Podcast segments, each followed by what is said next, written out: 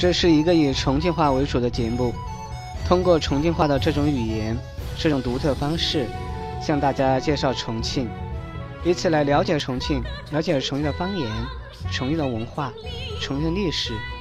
下面我们就一起来进入重庆的世界吧。猫儿寺的传说：普陀崖下面是化龙桥，河对门是江北的猫儿寺，也有叫苗儿寺的。以前是工厂集中地区，有天元化工厂、重庆造纸厂等等。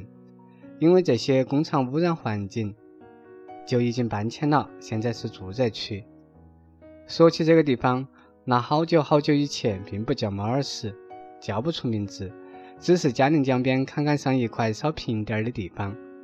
有一年，四川巡抚找言官奏了一本，皇帝听了奏本以后是半信半疑。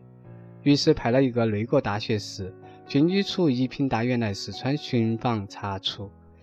这钦差姓米，属鼠，嘴眉鼠眼的，长得也不怎么样，学问也不高，但是有老丈人九王爷做靠山，加上会溜须拍马，深得皇帝的欢心，所以也就平步青云了。这钦差呢，一路传行到了乐山，恰好岷江发大水，只好改走陆路。一日到了简州，就觉得不对劲儿，一身大火大烧，昏汗如雨下，口中不断打胡乱说：“猫儿要吃我，猫儿要吃我。”随从人员搞忙了起来，急忙要简州知府找名医来把脉，当地郎中都来了，却找不出病因，只好开了个太平方子。这药吃了好几副，青菜一点不见好。很多天过去了。钦差依然不见松活，大家正无计可施，就听见驿馆外有人喊：“算命测字。”一个侍卫突然一个机灵，忙出门叫住算命先生。算命先生一看有人叫他，也不言语，把手一撑，意思是拿钱来。这侍卫也懂，掏出一块碎银放在算命先生手上。这算命先生也不说话，递出一张纸给了侍卫，转身就走。侍卫接过纸一看，纸上画了一只睡猫，眼睛眯起眯起的，像是要睁开的样子，却没有写一个字。侍卫看不懂，回头就是一趟，来到了师爷面前。这师爷跟大学士时间也不短了，晓得钦差的一些秉性，一看这话吃了一惊。钦差属鼠，这点有只猫，那鼠还有啥好日子过呢？这只猫现在还在睡觉。但是要是醒了，这一醒了哪还得了？那钦差也就得喊差不多了。原来人世间没得时辰，不好计算日子。玉皇大帝想了个办法，让活物质来代替时辰。这事儿就交给了太上老君去办。说了，下去碰到哪个就喊哪个，只喊十二个。明天一早就上来受封。太上老君到了人间，看到了马、牛、蛇、龙。羊、鸡、兔、猴、狗、虎、猪，都跟他们说了，明天一早上天去受封。太上老君见碰到了十一个了，却没有看到猫。他喜欢猫，小猫也得到封号。太上老君找了好一阵，还是没看到猫。看看时间不早了，就把土地喊了起来，让他装个猫，要他明天一早上天受封。土地睡得迷迷糊糊的，一听是喊猫上天去受封，应了一声又睡过去了。天都黑了，土地醒了，才想起太上老君交代的事，正想出门去找，却见耗子从门口路过，急忙喊耗子等到，让他去给猫带个信。耗子找了几转儿，也没有看到猫，就想猫找不到，不如我自己上天受封。于是立马赶到南天门等开门，第一个进了金銮殿。也就成了时辰的第一个子时。猫儿后来听说了这件事，又悔又恨，恨不该当天躲起来睡懒觉，恨耗子吃了雷。从那以后，猫同耗子就成了死对头。这钦差就是那耗子转世投胎的。这猫儿一听说这耗子到四川，就早早的躲在简州城外龙泉山上，等到了耗子路过。师爷晓得这段故事，于是到钦差床前如此这般的说了遍。赶紧启程，走陆路回城。果不其然，一出简州，钦差的病就好了。猫儿在龙泉山上左等右等，等不到耗子过来，就晓得是有人走漏了风声。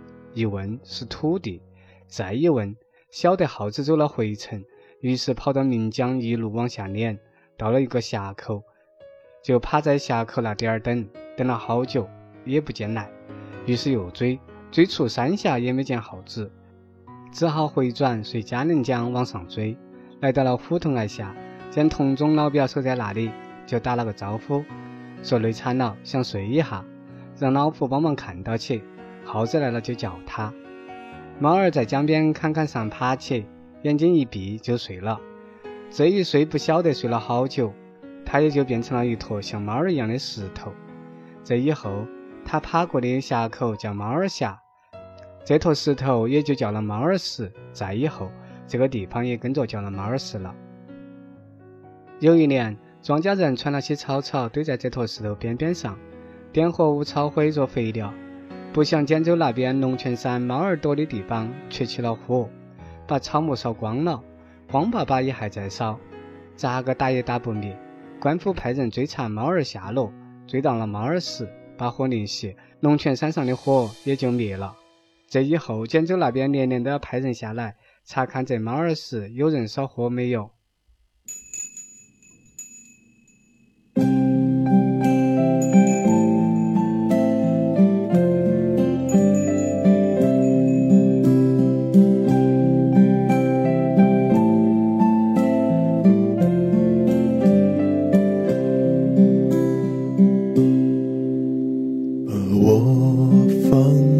天际的不知他的清秀，让我忘记岁月的不知你的江流，陪伴你走过多少春秋，总在原地停留。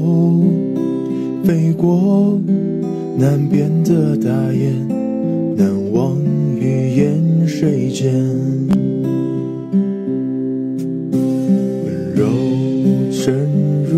骨髓，冰冷总让我憔悴。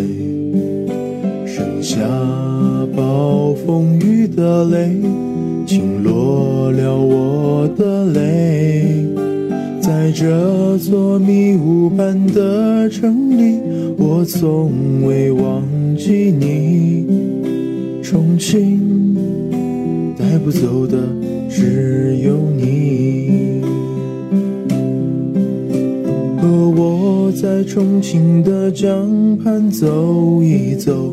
呜喔，直到远方的船都停泊了，也不回头。你会挽着我的衣袖，我会把手揣进裤兜，走到南滨路的尽头，坐在一棵树的背后。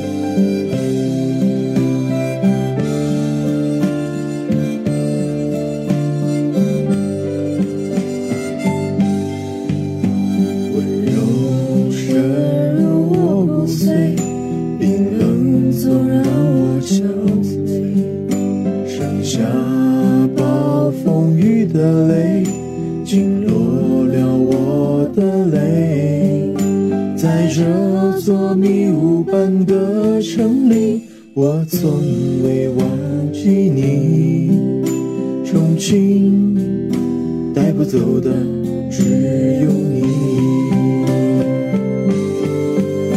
和我在重庆的江畔走一走，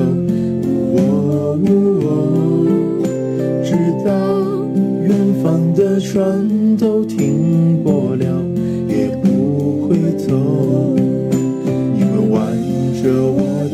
袖，我会把手揣进裤兜，走到南滨路的尽头，坐在一棵树的背后。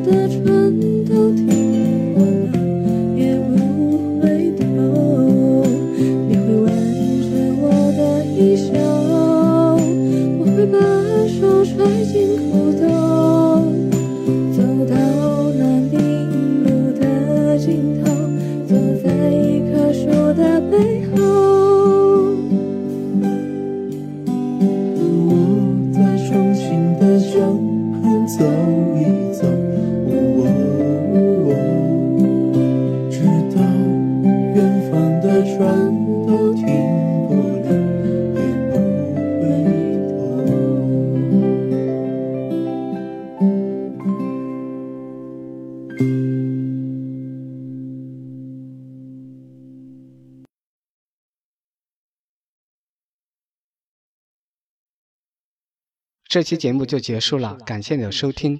资料来源于网络。